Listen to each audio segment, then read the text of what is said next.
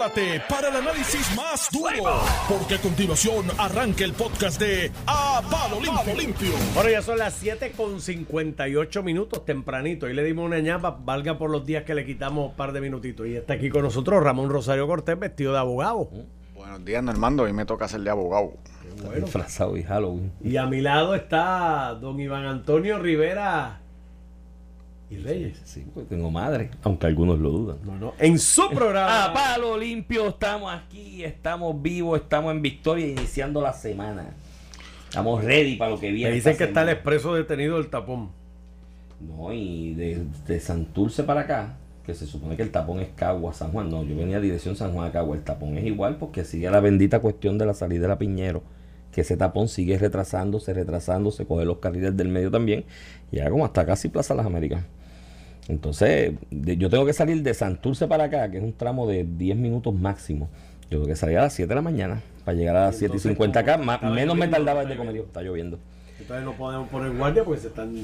No hay guardia. ¿Hay guardia? No, no hay tampoco. Se va a coger los poquitos guardias que hay y ponerlo a, a dar tránsito. Con tanta necesidad que hay de investigación, de, de, de- De patrullaje. De, patrullaje en áreas de, de alto in- de impacto.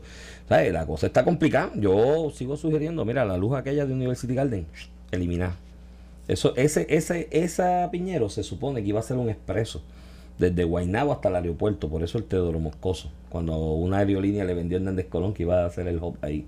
Bueno, Después de- se lo llevaron de- pa' Miami, American pero- Airlines. Después Sí, se lo del- llevaron para Miami. Después del pe- después del expreso, cuando tú pasas por el expreso, es la única luz que queda, porque las otras dos, que es la de montarse el expreso, La la, eliminaron.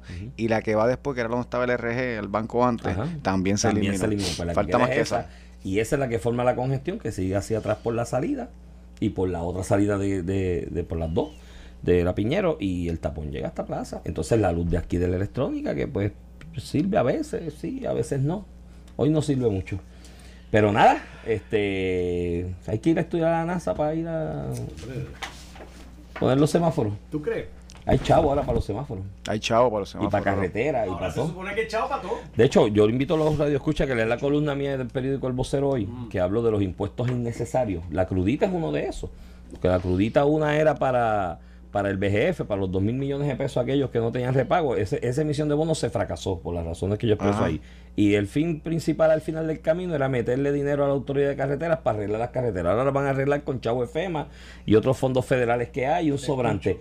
Pues la crudita en esta ocasión, que ya está, mira mi hermano, a 1.9 el litro de la regular y a 1.19 el litro de la premium, un buen momento para quitar la crudita, porque el propósito de ese impuesto nunca Iván, se logró. Iván, y, y la crudita es una legislación de Tatito Hernández y, y García Padilla.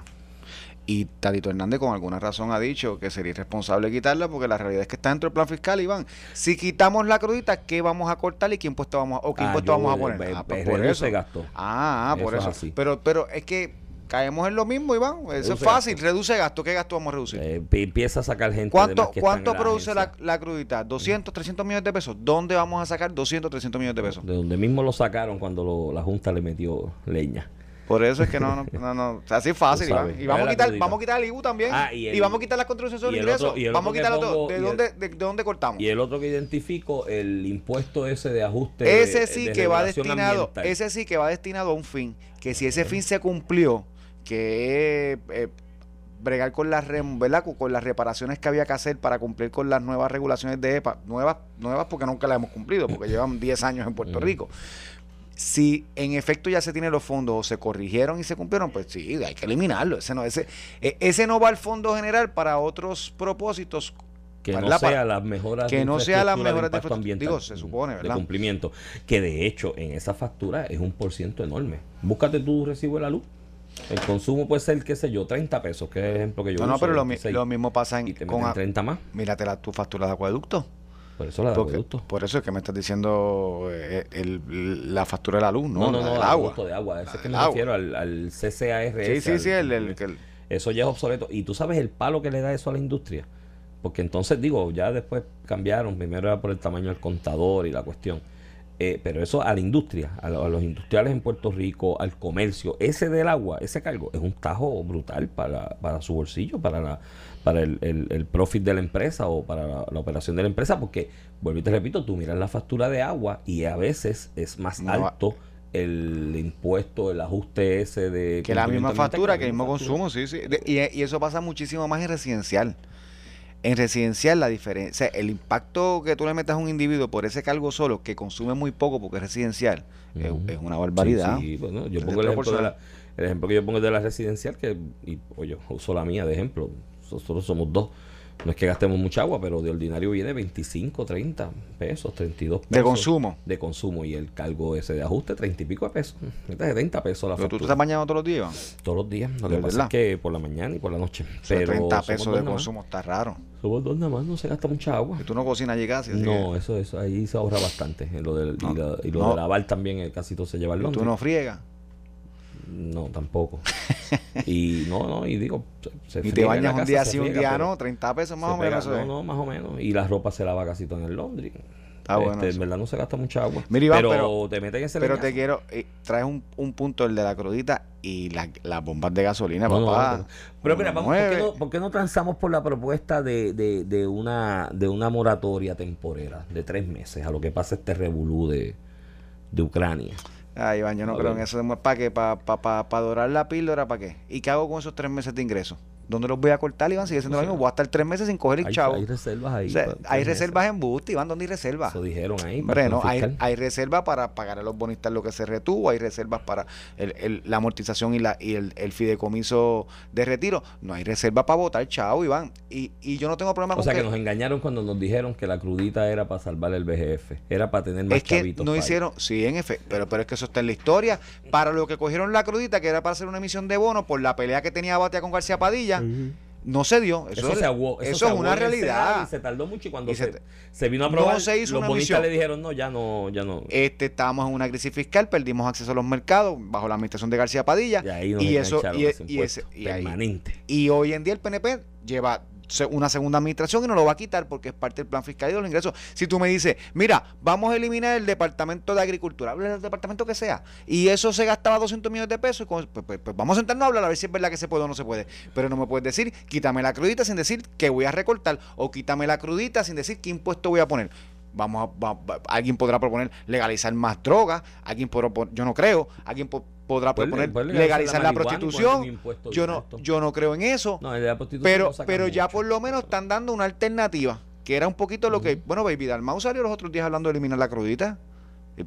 Y, Tatito Hernández le dijo con mucha razón, dime de dónde vamos a cortar, porque que eso está en el, en el Ese es el presupuesto que nosotros que repartimos. nadie quiere cortar. Todo el mundo quiere que se reduzcan gastos, se redu- porque cada día nos meten más la mano en el bolsillo. No nos vamos, mira, si, si, y cada día, pero a la hora de tocar dónde es que se va a cortar. si yo fuera bien pues populista, mundo- porque es un discurso Yo populista, me elimino el vamos a yo eliminar, edificios vamos a públicos, eliminar- servicios generales, ese invento de que tengo una oficina de recreación y deportes, una de cultura aparte más educación. Yo elimino recreación y deporte y pero cultura y está, todo eso en educación. ahí estás hablando. Tú sabes, Pero yo ahí- eliminaría ahí está. porque le- no le veo utilidad. Ah, ¿Te acuerdas aquello, me, la, la oficina del manejo de escuelas? Algo Pública, así, que, que es una subdivisión del Departamento de Educación, esa vale oficina. a la larga porque todo lo contratan a través de otras agencias para mejorar las escuelas. El personal, es, eso- el personal es bien limitado y al final ya termina siendo una agencia de contratación, de Sí, subcontratación de servicios. eso, Yo sigo eliminando todo lo redundante. Entonces, lo otro que viene el palo, que es el del CRIM, que es tema hoy, porque todo el Sí, fin de tenemos que tocar semana- el CRIM. Y tenemos que discutirlo. ¿Para qué es eso? Para sostener unas estructuras de administración municipal, en esencia, ¿no? En esencia. que son ineficientes. que son ineficientes, y no se pueden mantener. son redundantes, son innecesarias en la realidad actual del Puerto Rico de hoy, donde tú pasas en cinco minutos, tú pasas de un municipio a otro y no te diste cuenta. Ah, en la época española se justificaba porque ibas a carreta, a burro, a caballo, y pues si de un municipio a otro tomaba tres días. Y se justificaba esa administración de acuerdo a, donde se establecían la plaza y la parroquia y qué sé yo, pero ya no. Entonces vamos a meterle más la mano en el bolsillo, porque están diciendo que no, a la larga te van a meter más la mano en el bolsillo. ¿Sabes? Cuando ve- vela, vela cuando empiecen a cortar, ah, las exenciones. Porque el problema es que tú pagas una hipoteca y pagas un CRIM a través de la hipoteca a base de una realidad que hubo en un momento determinado. Entonces, la justificación que te usan, ah, es que hay muchas sin tasar que no pagan nada. Mi hermano, pero si aquí en el noventa y pico gastaron 200 millones de pesos para digitalización del catastro, para que todas estuviesen incluidas. Han pasado 20 años y siguen. Sí. 200 millones se robaron y ahí robaron Popular y PNP.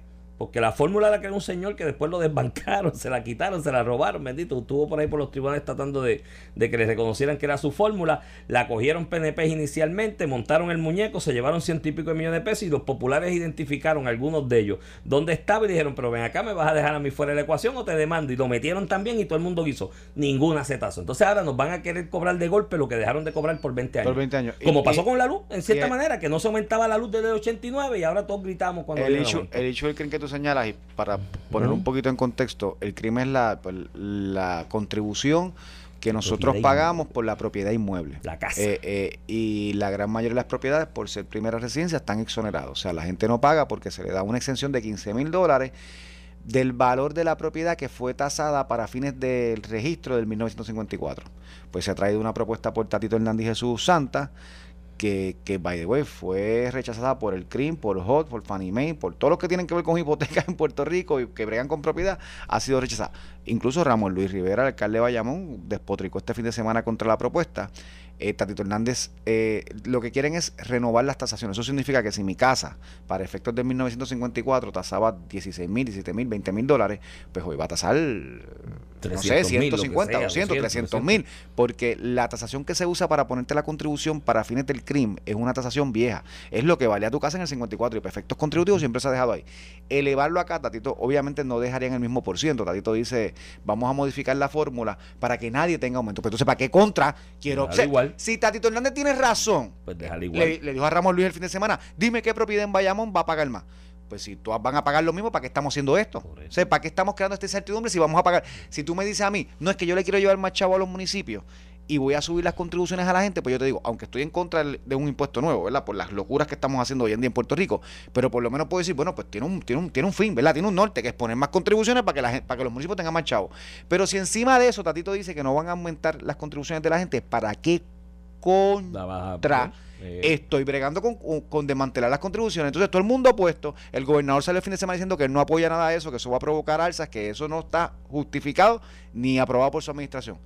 Y, y la Cámara de Representantes empujando algo que además de ser un impuesto nuevo y que es apático, o se puede ver como un impuesto, un aumento a un impuesto existente que es apático.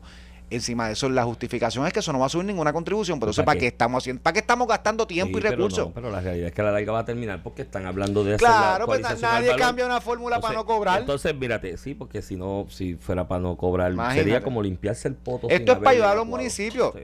Tatito, que se ubica muy bien en su carrera a nivel de No, todo Puerto Rico, está en campaña. Seguro. Eh, Aquí, se gana, aquí se gana. aquí se gana. A los Mm. 41 alcaldes del Partido Popular. Sí, y O sea, PNP también. Eh, eh, y, y mucho el PNP no, no le va a molestar esto. ¿Por qué? Porque está creando una fórmula distinta, aumentando las tasaciones para la, eh, que se utilizan de base para imponer una contribución municipal, que es súper apático. No solamente porque esto los residentes lo, lo pagan. Eh, por el exceso de los 15 mil de su primera residencia, pero esto a quien afecta de verdad son las propiedades comerciales que las pagan desde cero, o sea, no están exoneradas. O sea, el comercio que le hemos metido salario mínimo, después te quiero hablar de reforma laboral, aumentos en energía, aumentos en el agua, a ese sector económico que está pasando pandemia, a ese sector le queremos poner más contribuciones del crimen. escribe un amigo y dice que si actualizan los valores es más fácil mantener tasaciones al día aumentar en el futuro. Eso es cierto, pero el problema es cuando haces la actualización. Y esto yo le voy a decir Que, lo que mismo. si, que si hago actualizaciones, ¿qué? ¿Qué? ¿Qué? que si que si actualizas los valores, ¿no? Este, Ajá. el, eh, pues hacer la- tienes las tasaciones al día para cuando en el futuro vengan a aumentar o vengan a Pero es que para eso tú no tienes, no lo tienes que atar a la contribución. No, no. Dile al CRIM que para efectos prácticos se use otra, o- o- otra, Otra fórmula. otra fórmula, para, para- pero para efectos Sí, sí, contributivos se sí. usa la misma. Igual decir- cuando tú compras y vendes, nadie Mira, usa la tasación del CRIM, usa su Esta- tasación nueva. En esta medida les voy a decir lo mismo que les dije con el aumento del salario mínimo. Están cogiendo un momento histórico y una coyuntura histórica eh, diferenciada que es un error utilizar la, la legislación en este momento por lo siguiente.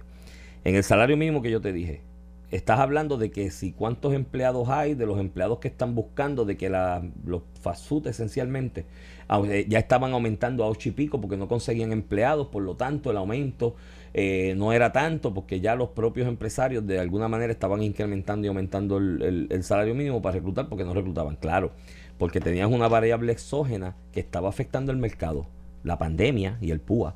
La pandemia y el PUA te crearon una escasez de mano de obra, de la oferta que había de mano de obra en ese momento y obligó a eso. Así que utilizar esta coyuntura para justificar aquel aumento del salario mínimo era una estupidez, porque estás, estás bregando con variables exógenas que no son típicas, son atípicas y va a tomar tiempo a que vuelva el mercado a, estar en, en, los parámetros normales. Y esto es lo mismo, Ramón. Si tú usas el valor ahora, porque, ¿cuál, cuál, es el valor, ¿cuál es el valor que vas a usar ahora para esa nueva valorización? Vamos. ¿Cuál es el que vas a usar? Las comparadas de lo que se está vendiendo recientemente. Porque si usas eso es una estupidez. Todo el mundo sabe lo que ha pasado aquí con la pandemia y cómo eso ha afectado de manera artificial. La pandemia, por un lado, en cuanto a la escasez de casas, casas como tal, porque mucha gente salió de apartamentos para irse a casa por el asunto de la pandemia, se sentían asustados en un apartamento con más gente, en el mismo edificio, y se fueron por una urbanizacióncita donde cada cual vive su mundo individual.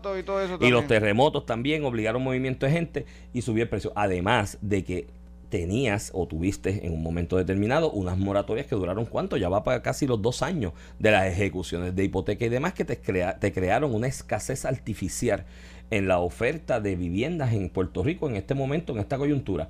Y eso ha, disparado los precios ¿no? y las comparativas por las nubes en este momento en el mercado de vivienda, pero es afectado por valores exógenos o por variables exógenas que no son estables, que nada tiene que ver y que dentro de dos o tres años se van a volver a escocotar. Entonces me vas a tasar ahora, me vas a, utilizar las comparativas ahora para ponerme el supuesto valor de mi propiedad de cara a futuros aumentos en el CRIM, si no es que lo vas a hacer ahora, pues yo creo que lo vas a hacer ahora porque quieren darle chavo a los alcaldes, eh, con unas variables que no son eh, permanentes, que fueron exógenas en un momento determinado y inestables.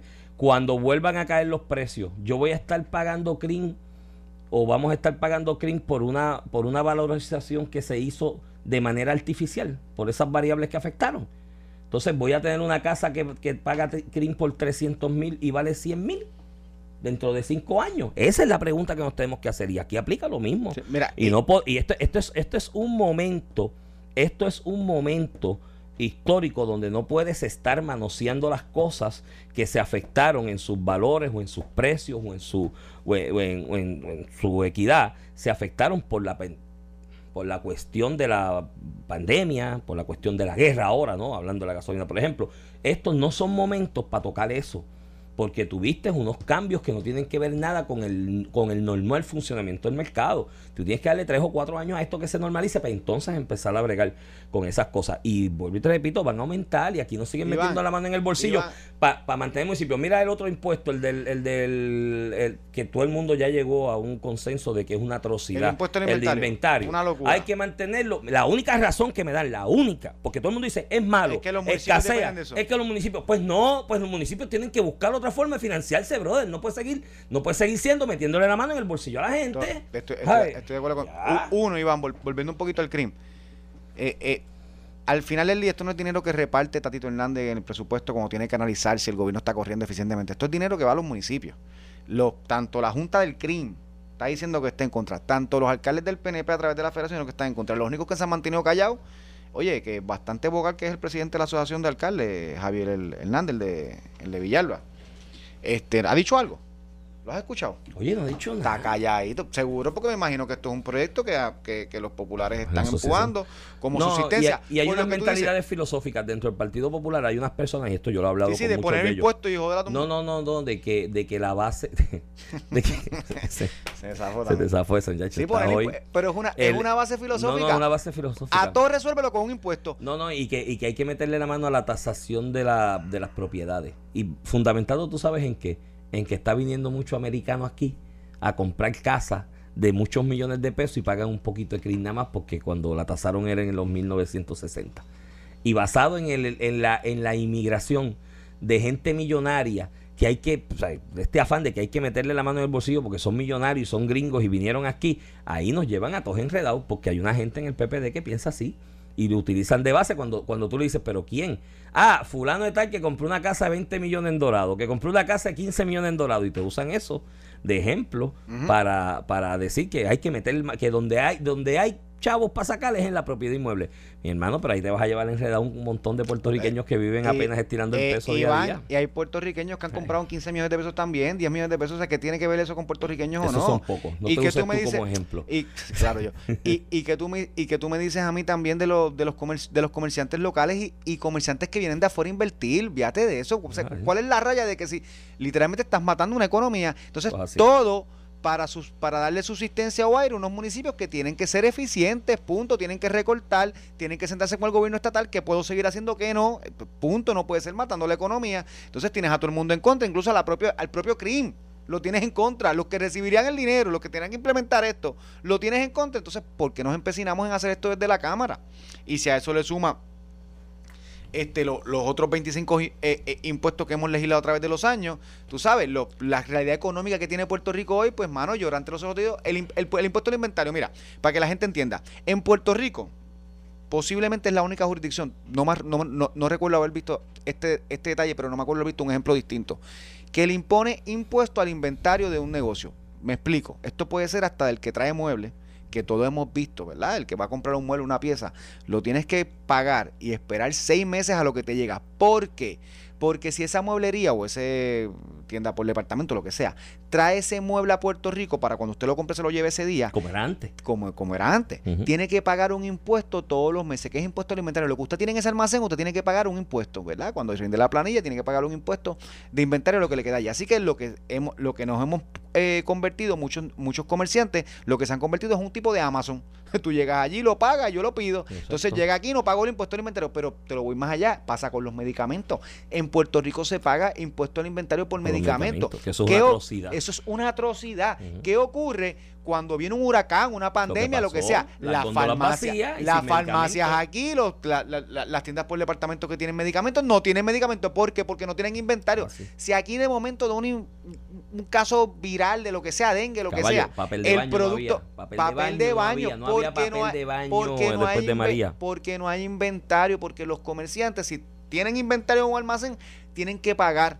Entonces eso es una barbaridad. Pues nosotros aquí nos hemos empeñado en mantener esa barbaridad porque los municipios y los alcaldes gritan si tú le tocas eso. Mira, vamos a buscar que otro impuesto. Este no puede ser porque al final el día está mata la economía. Aquí, puede ser que eso es una alternativa y puede ser que busquemos busquemos otro tipo de ingresos. Otro modelo otro modelo de administración de la cosa porque Iván ese y llevamos de esto hablando Tony Soto fue el primero que empezó con esta guerra. Y, eh, le cayeron encima y le, cayeron y le cayeron encima. Este Iván este y al final del día esto mata un sector de la economía la economía de almacenamiento de productos.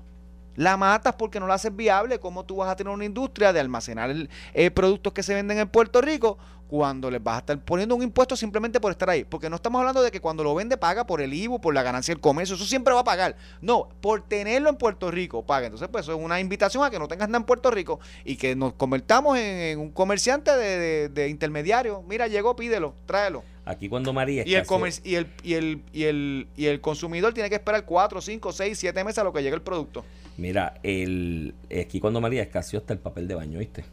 Tú ibas a cadenas de estas de departamento, tiendas por departamento, ibas a supermercados, ibas a farmacias de estas que son como supermercados. No había papel de baño, mi hermano. Te sacaron los papeles de baño esos que nadie vendía hace 50 años y te los pusieron en la góndola, que era más o menos como papel de lija número uno en vez de ser papel de baño, porque eso era lo que hasta ese nivel afectó. Yo me sentí en aquella época como que estaba en Cuba o en Venezuela, pero tenía que pagar por la comida. tenía que hacer fila, había escasez, tenía que hacer fila para comprar la comida y los productos de primera necesidad. Había escasez igualito que en Cuba y en Venezuela, lo único que aquí tenía que pagar por las cosas en Cuba, por lo menos te las regalan y en Venezuela, pues aquí había que hacer la fila y había hacer, pero tenías que pagar encima por lo que te, por lo que te tocaba. Y la gente sigue eh, afanado a eso y no quieren hacer los ajustes. O sea, aquí todo el mundo, mira, pero nos fuimos a quiebra. Aquí tú tienes un país, Ramón, donde una persona soltera que no tenga hijos, que no tenga dependiente, entre el 33% que paga de su ingreso por trabajo, de, contribución por sus ingresos, a ese 33% súmale un 12% de lo que consume, porque el 11.5 ese es más que 7 y es 12%, se redondea. Ahí llevas 45. Ahora le metes un leñazo con el CRIM futuro, que te lo puedo aumentar en un 4, un 5, un 10%, te mete a 50 y pico por ciento de...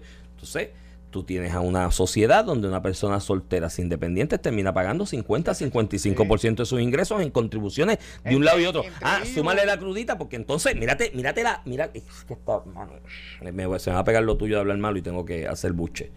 Tengo que hacer buche de momento, pero mírate hasta donde llegamos en este país.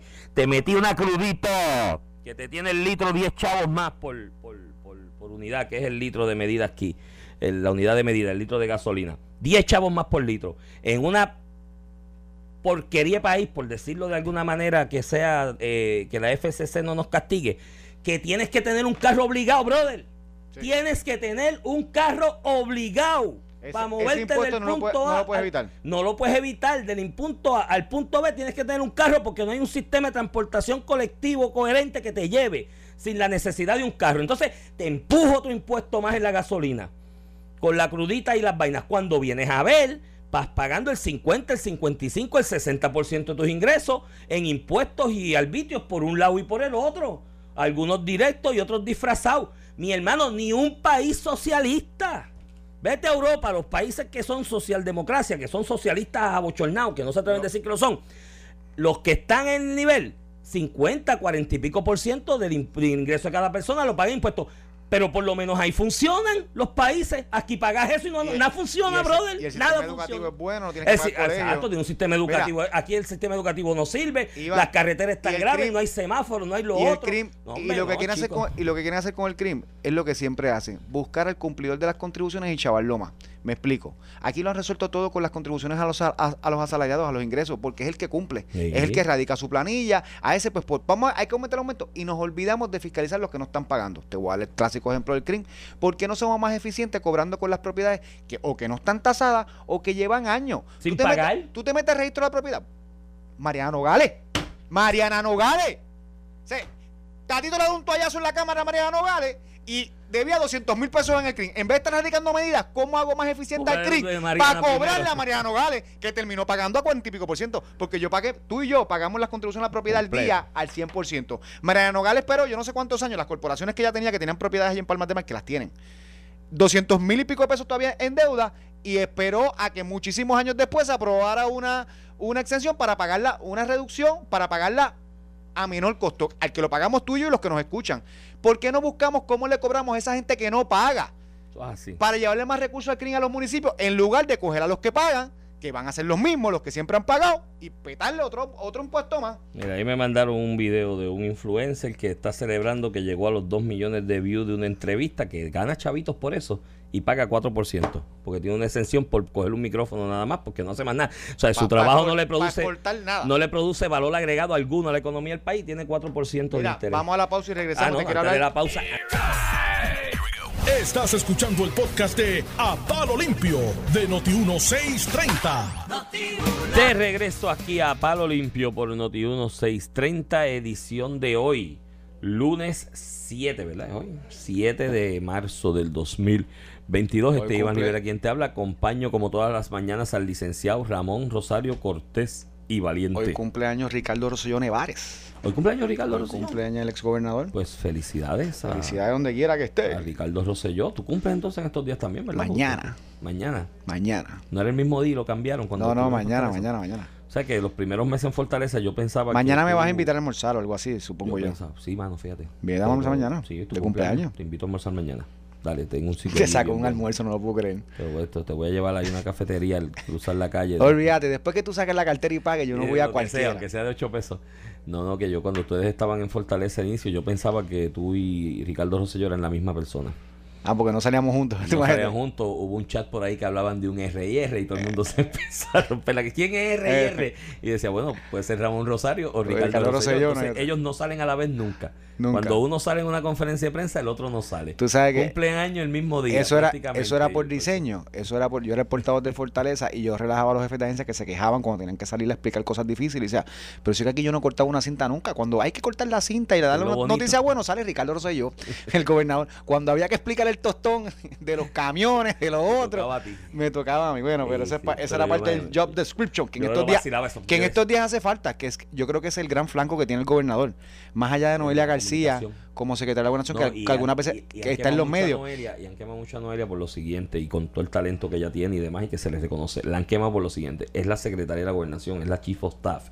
Eso tiene un, un- su trabajo tiene una dimensión de supervisar el equipo, de apretar. Gubernamental, sí. Entonces, a la vez tener que coger la carga de comunicar. No, no se puede. Puede haber conflicto en un, en un momento determinado entre, su función de ajustar tuercas y la comunicación. No, y le quita pública. tiempo Y le quita también. tiempo y creo que la, la, la, la, la que varía innecesariamente. Así que Un, un gran defecto de esta administración es ausencia de portavoz. Eso es así de portavoz de los temas. Digo, la fortaleza necesita un portavoz y segundo, Y los jefes Los de agencia tienen que salir más. Tú ves, tú ves a un Omar Marrero, tienes dos o tres jefes de agencia que usualmente están en los medios. Los demás, pues, eh, digo, y esto, esto, esto es por diseño. Se supone que el equipo de comunicaciones le dé ese puente a los jefes de agencia. Eh, eh, ¿Verdad? Y, y hasta provocar que salgan. Este, y pues eso es algo que, que se tiene que ajustar en el camino. Mira, Iván, este, te quería hablar de nueva orden ejecutiva. Hoy a las once y media de la mañana el gobernador tiene una una conferencia de prensa junto al secretario de salud, ¿verdad? Y la, yo creo que aquí la, la presión mayor está en el uso de la mascarilla obligatoria en ciertos lugares. Este, y en ese sentido, yo creo que ahí es que se enfoca. Yo creo que ya estamos pasados de soltar la, la mascarilla. Así que supongo que por ahí vendrá el gobierno de Puerto Rico hoy a anunciar, ¿verdad? Que, que las mascarillas las dejamos a un lado, que se les recomienda uso de mascarilla a muchísimas personas, pues claro, si usted no está vacunado, use mascarilla, contra, que si le da se puede morir. Este, la proporción es, es- es abismal. Si usted tiene el sistema inmunocomprometido porque está utilizando un tratamiento, porque tiene una enfermedad particular, use la mascarilla, porque el Claro. COVID, al igual que un catarro, una influenza, pues, puede acabar con su vida. Este, y, y- y más allá de recomendar, yo creo que ya estamos al paso. Entre personas contagiadas y vacunados no tenemos la inmunidad de rebaño hace tiempo y los y los niveles porcentuales no en Puerto Rico en el mundo en- a nivel de Estados Unidos según publicado por el CDC los niveles de eh, mortalidad eh, en personas vacunadas con el refuerzo eh, son sumamente ínfimos comparables con la influenza. Y aquí la influenza que lleva eh, decenas y decenas de años aquí nunca hemos obligado mascarilla nunca hemos eh, hecho restricciones como la de los restaurantes sitios cerrados. Así que ya yo creo que más allá de una recomendación exhortación de que ciertas personas en su capacidad individual y responsabilidad individual porque usted usted puede exhortar a una persona a que coma saludable y si usted come todos los días un fast food, pues posiblemente usted va a tener enfermedad y se va hasta morir. Pero eso es una recomendación y la libertad individual ya llega un punto que no se justifica, ¿verdad? Obligarlo. En algún momento cuando no se conocía, cuando no estaba la gente vacunada, pues la mascarilla era un elemento para tú evitar la propagación que estaba eh, eh, en un estado avanzado. Ya, yo creo que eso lo dejamos atrás. El otro tema es el de la vacunación, eh, de requerirla para ciertas actividades eh, obligatoria y pues yo creo que ahí es un poquito más difícil tú liberalizar esto este momento porque hay enfermedades que tú nunca liberalizas el polio la varicela sarampión. Este en, en la escuela por ejemplo por muchas décadas aunque no se ven casos eh, se obliga a la vacunación para tú mantener un control ¿por qué? porque esa persona que se enferma y llega al hospital pues te compromete el, tu sistema hospitalario verdad si llegan muchas personas de momento pues pues podría Pero pasar igual- que desploma el sistema salud que no es el caso tenemos setenta y pico setenta y pico de 50 y hospital. 50 y pico hoy de hospitalizaciones relacionadas al COVID. Pues ya uno tiene Hay que ser más suave. Hay más personas hospitalizadas hoy en Puerto Rico por condiciones relacionadas a su condición de diabetes que lo que hay por COVID. Y te aseguro que por asma también, y te aseguro Sí, que... sí. Sí, sí, sí. Y no, y lo de la vacunación cuare también, porque la realidad es que tú tienes un montón de gente en Puerto Rico. Digo, primero, los porcientos de vacunación son altísimos en Puerto Rico comparado con muchas jurisdicciones, incluyendo las de Estados Unidos. Mucho más alto eh, los niveles en Puerto Rico, pero además de eso, puedes tener un porciento significativo de ese porciento bajo que está sin vacunar, porque es bajo el porciento que está sin vacunar en Puerto Rico, que ya también tienen inmunidad natural, Ramón. O sea, escogieron el COVID en la variante Omicron o en la que sea, en la Delta, lo pasaron, lo sudaron sin vacunar y ya también pues crearon una inmunidad natural porque el cuerpo te crea inmunidades eh, conforme se expone a las enfermedades. Así que, mano, yo creo que ya aquí estamos en otra retórica. Tenemos que ir yendo en otra dirección en la retórica y no poder, no poder seguir las restricciones alrededor de, de esta pandemia. Muchas partes del mundo aún están sin vacunar, la mayoría, eh, los países pobres están sin vacunar, lo que nos tiene siempre expensas de que surjan nuevas, nuevas variantes o nuevas variables que quizás la vacuna o la inmunidad que se ha adquirido no es suficiente para combatirla por sí sola y te puede traer consecuencias eh, de, de- de síntomas adversas. Pero eso hay que tratarlo día a día. Si surgiese otra variante en algún momento, llegase a Puerto Rico, pues volvemos y ajustamos. Y, ajustamos. Sí, en sí. ese momento, pero tampoco es toda la vida. Y vuelvo y te repito, vamos a estar tres o cuatro o cinco años en expensas de esto porque todavía el ochenta y pico por ciento de los países del mundo no tienen apenas un 3 Sí, pero 4% Iván, llega un punto que si tú vas a una- un evento multitudinario, por darte un ejemplo, Ujú.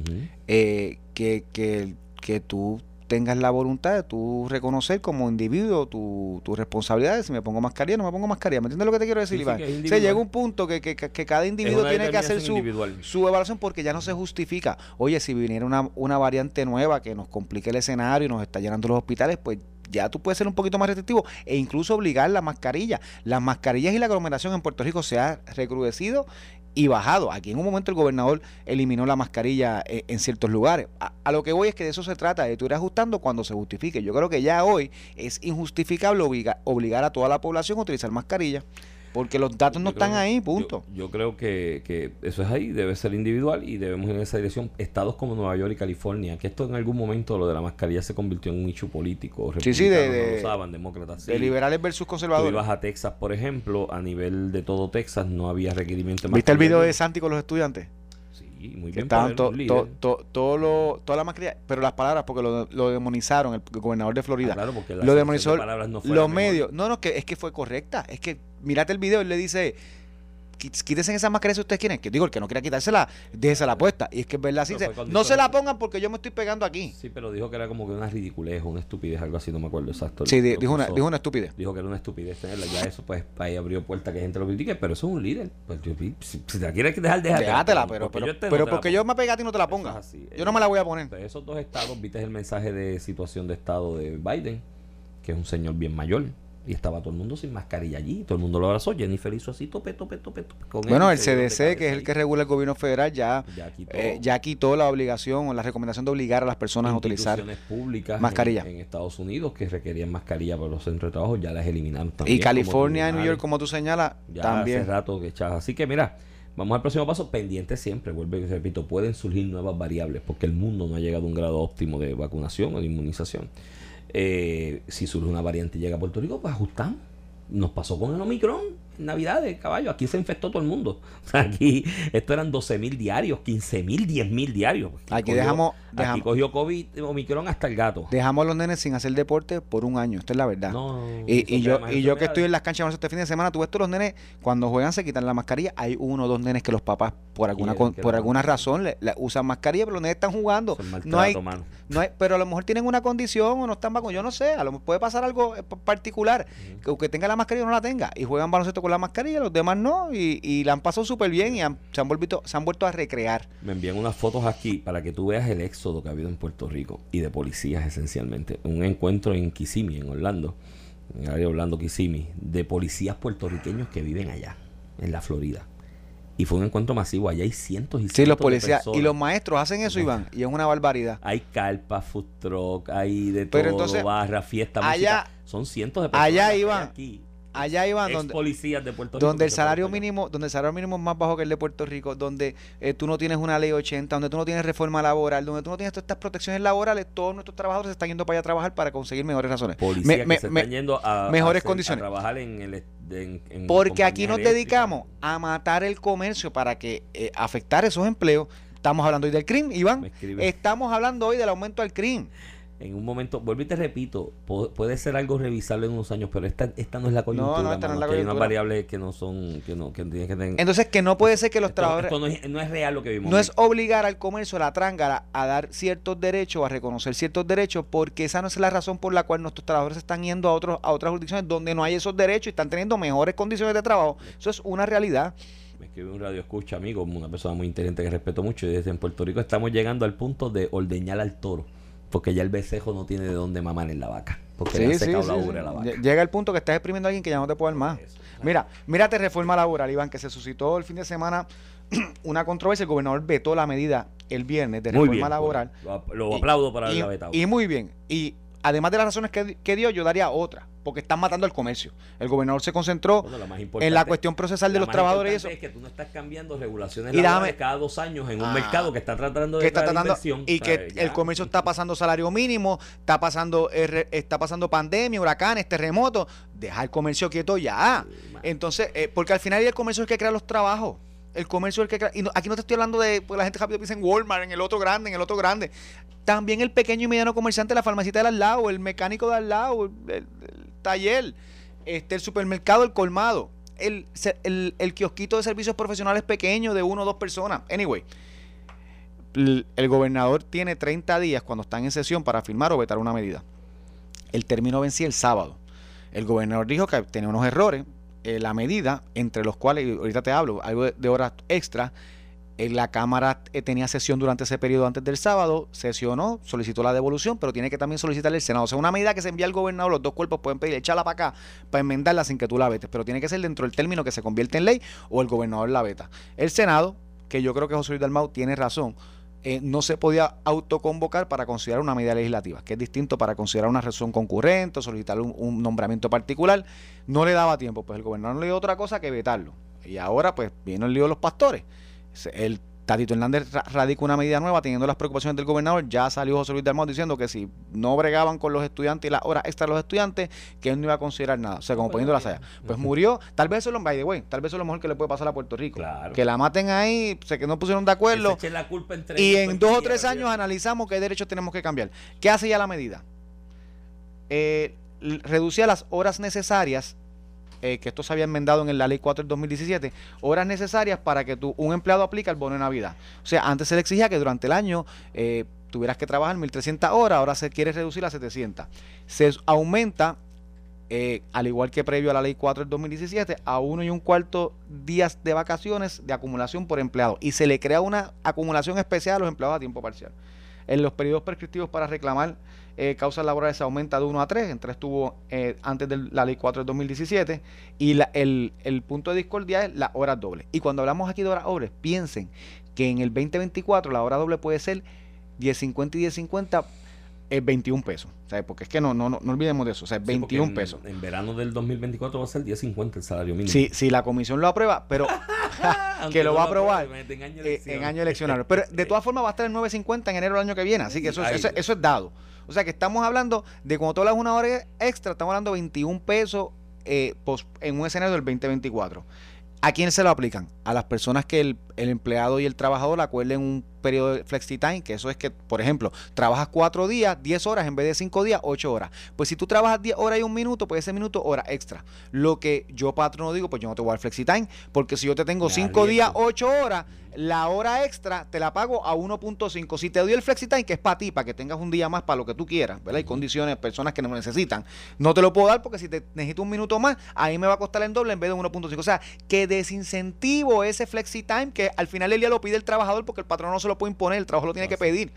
Y el otro, los estudiantes, Iván, que si tú eres estudiante y trabajas una hora extra, que se te pague a doble, a doble en lugar de a, punto cinco, a 1.5. Entonces yo digo, esta medida, y José Luis Damo dice, no, que yo me hice un compromiso con 50 mil jóvenes trabajadores y yo quiero ayudar a los estudiantes, a los jóvenes. No, los está chavando. Yo patrono, mira, es que es tan sencillo. Yo patrono digo, voy a contratar a Iván, que terminó de estudiar ya, estudia Derecho, o a un estudiante que está estudiando. Yo contrato a Iván porque la hora extra de Iván me va a salir más barato que la del estudiante. O sea, estoy creando un esquema legal que le va a permitir a los, a los patronos discriminar contra los jóvenes. O sea, que al que quiero ayudar lo voy a terminar chavando. Eso es, mira. Es que va a incentivar hace, el discrimen. Hace muchos años hay un caso famosísimo del Tribunal Supremo de esta legislación que impedía a un trabajador normal, tú le puedes dar la hora de break, la de almuerzo, a las, a las 5 horas. Pero decía, si era mujer, no, tenías que hacer a la cuarta, porque si no pagaba hora extra. Y el Tribunal Supremo lo invalidó con toda la razón. Esto no ayuda a las mujeres, esto la, perjudica porque un, trabaja, un patrón no va a querer contratar al hombre porque tiene más flexibilidad para darle su hora de almuerzo que a una mujer que le va a costar. Pues claro, lo mismo pasa con los estudiantes ahora de hecho, un Tribunal Supremo del Partido Popular en aquella ocasión. Pero ahora Dalmau utiliza este pretexto para paralizarla, que tal vez es lo mejor que nos puede pasar en este escenario, pero al final la clase que quiere proteger es la que está perjudicando con la medida de estas ocasiones donde la invisibilidad de mucha gente unidas y sumadas le termina en un bien, en un bien, para el país. Esas cosas pasan. Me gustó cómo pusiste eso, ¿verdad? Sí, la, suma agregada. Un negativo y un negativo da positivo. La, la, suma agregada de la invisibilidad de muchos en el macro termina beneficiando al país porque por lo menos la invisibilidad. Pero tú sabes, lo, más allá de la invisibilidad Mano, es la vaina del populismo. Es el populismo, el Todo el mundo quiere sentirse, plantearse como el defensor del grupo tal y de los más desvalidos y mano, así no es. La, política no funciona. Así quebramos a Puerto Rico, Iván. Así, quebramos a Puerto Rico. Y así, y así estamos a punto de quebrarlo nuevamente. Y en, y en, y en vez de hacer los ajustes, los recortes, eh, cerrar lo que haya que cerrar que no, que no funciona, eliminar la redundancia, hacer la transferencia. Bueno, la transferencia de trabajadores, a lo mejor ahora con el plan este de clasificación nuevo que se está trabajando, pues por lo menos se ayude un poco porque tú tienes agencias aquí, porque se habla de que si hay muchos empleados públicos, que hay pocos, que si me hacen falta, que si no me hacen falta.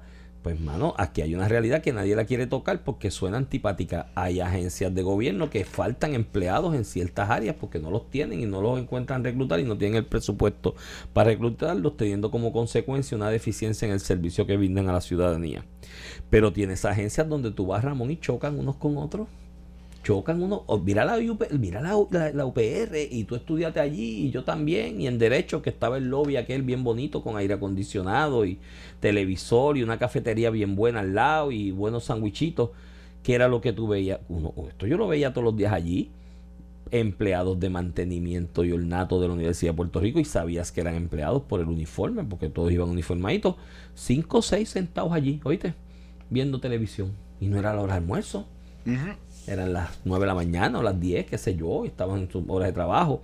Y vas a otras oficinas donde de gobierno también, donde tienes cuatro personas que hacen la, supuestamente la misma función. Y están, mira, así, dándose cháchara uno al otro, mientras tienes otras que, que no, que no tienen suficiente. Iván, como la del crimen. Entonces nadie quiere ajustar nada. Todo el mundo quiere, como dice este amigo que me escribió ahorita, hay que, ahora hay, hay que pasar a ordeñar al toro porque ya la vaca no, no da más. No da más nada. Y, el toro, no, y va a dar mucho. Y el toro no va a dar mucho, entonces nos vamos, nos va, a llegar un momento en que donde vamos, ¿sabes? Mi hermano, pasamos una quiebra. Yo creo que este es el momento idóneo para hacer composición de espacio y hacer los ajustes que hay que hacer. Pues no.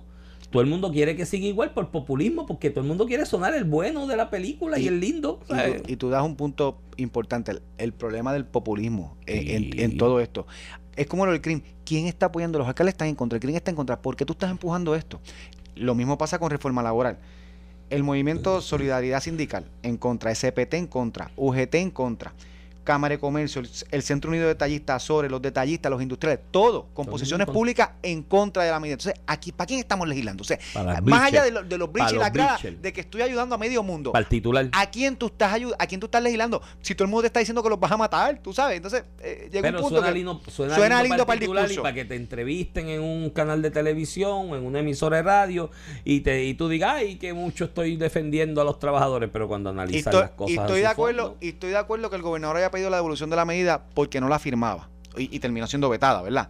Pero también hasta el gobernador llega el punto que tiene que decir, mira, esto no va para adelante porque estamos en una burbuja, porque el momento es incierto, porque ya los patronos han recibido demasiados cantazos, incluyendo el salario mínimo, y no es el momento de estar hablando de esto, punto, y se acabó. Y no es que la, no es que la voy a vetar porque la voy a volver a ver si tú la corriendo, que no te la voy a firmar y punto, y se acabó. Aquí, aquí en Puerto Rico, como mencionamos ahorita, no es el momento para estar manoseando las cosas del sector privado y de la economía, porque estamos en una burbuja que se ha creado por la cuestión del COVID, los terremotos, el huracán, los fondos federales, o sea, todas estas variables están afectando y no es momento de tocar. ¿Tú sabes cuál es el buen momento? ¿Tú sabes qué es buen momento para tocar en Puerto Rico en este momento?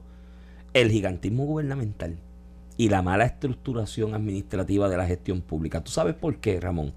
Porque aquí estuvimos un año y pico, un año y pico, Ramón, que aquí nadie trabajaba, un año, prácticamente, un año y pico, un año, desde marzo del 2020 hasta enero del 2021, en aquella primera conferencia de prensa en el 2021, mediados finales, que la secretaria de Gobernación dijo, aquí tiene que volver todo el mundo a trabajar.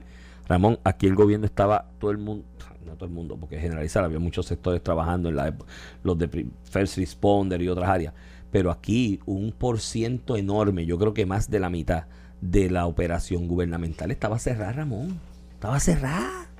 Estaban en su casa. Y el país funcionaba más o menos no nos morimos, estamos vivos todavía. A eso que te demuestra que esta coyuntura sí te da espacio para esas reformas en el área administrativa, hacerlas. Y cerrar lo que haya que cerrar, cortar lo que haya que cortar, consolidar lo que haya que consolidar y reestructurar. Porque la pandemia sí nos demostró que aquí hay demasiados chavos ahí metidos en esa estructura administrativa que al final del camino, en el diario vivir nuestro, no, responden. No responden nada. Bueno, con eso los dejamos. Nos vamos a la pausa. con eso nos despedimos. Hasta mañana. viene sin miedo. Eh, Esto fue el podcast de a, Palo Limpio de Noti1630. Dale play a tu podcast favorito a través de Apple Podcasts, Spotify, Google Podcasts, Stitcher y notiuno.com.